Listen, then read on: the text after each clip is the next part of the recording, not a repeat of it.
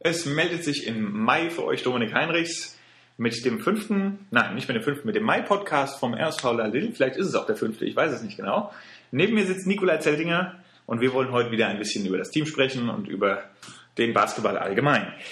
Ähm, unser erstes Thema, also erstmal Hallo Nikolai, das vergessen wir immer. Du redest immer sofort los und ich begrüße dich gar nicht richtig. Tut mir leid. Ja, schön, dass du mich auch zu Wort kommen lässt, danke. ja, wir wollen mal über, den, äh, über die Champions League sprechen, wo ihr den zweiten Platz nach Galatasaray belegt habt. Ähm, ja, erzähl doch mal ein bisschen was. Ja, ein großartig besetztes Turnier. Die besten acht Teams in Europa haben sich da in Zwickau getroffen und wir sind ähm, als amtierender äh, Titelverteidiger dorthin gefahren und äh, wollten natürlich auch einiges bewegen. Haben dann die Vorrunde gestartet mit einem, mit einem Sieg, mit einem unerwartet deutlichen Sieg gegen Valladolid, dem spanischen Vertreter, aktuellen Tabellenführer in Spanien. Und äh, im zweiten Spiel haben wir dann auf unseren, auf unseren ehemaligen Mannschaftskameraden Richard Peter getroffen, der bei Elecom Rom dieses Jahr seine Zelte aufgeschlagen hat. Und das war ein bis in die letzten Schlusssekunden enges Spiel, was wir dann leider nachher verloren haben. Und so hing alles von dem entscheidenden Spiel am Samstagmorgen ab, wo wir auf den äh, schwedischen Vertreter getroffen sind, die wir dann irgendwie deutlich bezwingen konnten. Und ähm, die parallele Spielbegegnung Valladolid gegen Elecom Rom ist so ausgegangen, dass wir das Glück hatten, nachher als Tabellenerster in die Halbfinale zu gehen.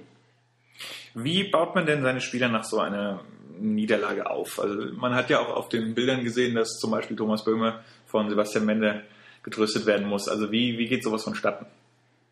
Ja, so viel müssen wir da, muss man da gar nicht machen. Man, ich habe das große Glück, dass ich ähm, Spieler in meinen Reihen habe, die große charakterliche Stärke haben und für jeden Sportler ist es halt Anreiz genug, wenn man mal mit einer Niederlage vom Platz gegangen ist, dass man da wieder zurückkommen muss.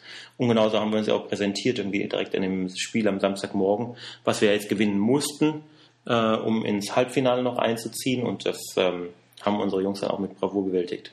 Und wie wurde gefeiert?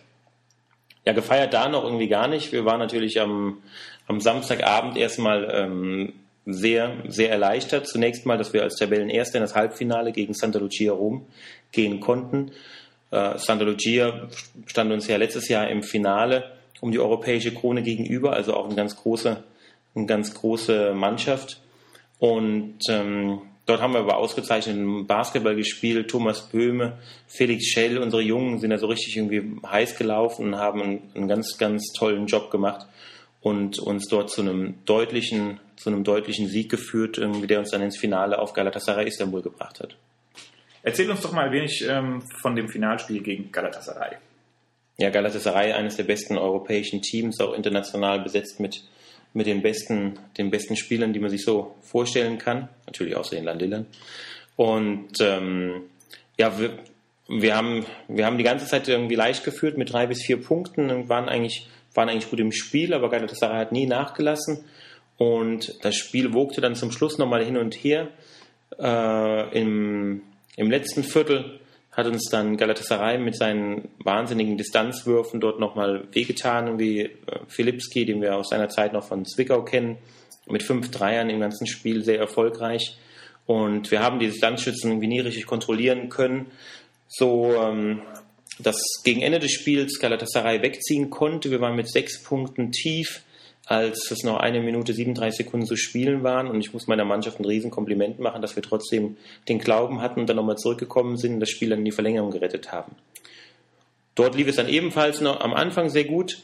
Und äh, dann waren aber wieder die drei Punkteschützen von, von Galatasaray zur Stelle, die uns dann doch irgendwie von draußen wieder so wehgetan haben, dass wir nachher das Spiel mit fünf Punkten verloren hatten. Harte Sache für uns.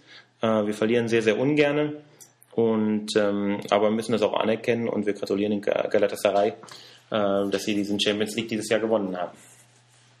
Ja, die Champions League war dann auch sozusagen der letzte offizielle Auftritt äh, vor der Offseason. Äh, lass uns doch mal einen Gesamtrückblick äh, zur Saison 2011, 2000, 2010, 2011 ziehen. Naja gut, unser, unser Ziel, mit dem wir in die Saison gestartet sind, war, dass wir ähm, die Nummer 1 in Deutschland bleiben und in Europa auf jeden Fall das Halbfinale erreichen. So, die Ziele haben wir auf jeden Fall erfüllt. Wir sind deutscher Meister geworden, wir sind deutscher Pokalsieger geworden und wir sind ins Finale um die Champions League mit eingezogen. Ähm, von daher sind wir schon sehr zufrieden. Wir haben einige Veränderungen im Team gehabt, ähm, auf zwei Spielerpositionen in der Starting Five. Ähm, und von daher, wir hätten natürlich gerne gewonnen, aber das war schon soweit irgendwie außerordentlich gut, zumal man auch nicht vergessen darf, dass wir im Oktober relativ früh mit der neuen Mannschaft das äh, Weltpokalfinale in Japan gewonnen haben. Neuigkeit war ja auch, dass Stada ähm, das Sponsoring ein wenig zurückgefahren hat. Wie sieht es denn in diesem Bereich aus? Gibt es da Neuigkeiten? Ja, nach 15 Jahren hat Stada tatsächlich entschieden, dass sie sagen, sie wollen mal ein bisschen, äh, ein bisschen kleiner treten, wofür wir großes Verständnis haben, wenngleich dieser Schritt uns natürlich irgendwie schon ähm, eine, vor einige Herausforderungen stellt. Wir sind derweil in, in Gesprächen mit vielen unserer Partner. Wir haben auch Kontakte zu neuen, zu neuen Partnern. Derzeit haben wir noch nicht ähm, Aktuelles zu vermelden, aber wir sind ähm, einigermaßen zuversichtlich, dass wir mit viel Engagement dort noch weitere Partner finden werden, die uns, ähm, ja, die uns helfen werden, dass wir unser Level, unser Niveau halten können. Neben der Sponsorenakquise gilt es ja in der Offseason auch ähm, die Mannschaft sozusagen zusammenzustellen und einen Trainingsplan aufzustellen. Wie sieht denn da deine Arbeit oder eure Arbeit aus? Naja, wir sind sehr glücklich, dass wir mit den Spielern soweit irgendwie sehr, sehr viele positive Signale haben. Ich gehe eigentlich davon aus, dass die Mannschaft fast unverändert ähm, gleich bleiben wird zum letzten Jahr. Und das wird uns natürlich sehr weiterhelfen. Wenn man jetzt sieht, äh, das Finale, äh, was wir gegen Galatasaray verloren haben, da sind es leider nur Nuancen, die da manchmal über Sieg oder Niederlage ausmachen. Und je länger ein Team zusammenspielt, umso besser werden natürlich nachher die Ergebnisse sein. Also wir waren sehr glücklich dieses Jahr mit der, mit der Teamchemie, ähm, wie sich unsere Leute gegeben haben. Und äh, ja, wir sind da sehr glücklich drauf, dass wir weiter da kontinuierlich unsere Arbeit fortsetzen können. Ähm, Im Oktober geht die Saison los. Wann startet das ähm, Training oder die Vorbereitung?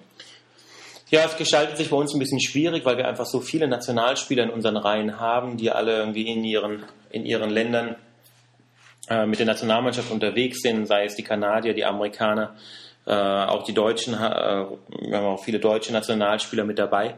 Also wir starten eine offizielle Vorbereitung sieben Wochen vor Saisonbeginn, aber natürlich irgendwie wird zwischendurch trainiert, damit wir uns fit halten. So, ja, dann war das auch schon wieder ein relativ kurzer Podcast für diesen Monat, aber wir werden natürlich ähm, weiterhin am Ball bleiben und monatlich zusammenkommen. Entweder wir beide oder mal jemand anders oder alle zusammen. Mal sehen. Ähm, ich danke, dass du da warst und hoffe, das nächste Mal dich auch wieder begrüßen zu dürfen. Ja, danke dann. Bis zum nächsten Mal.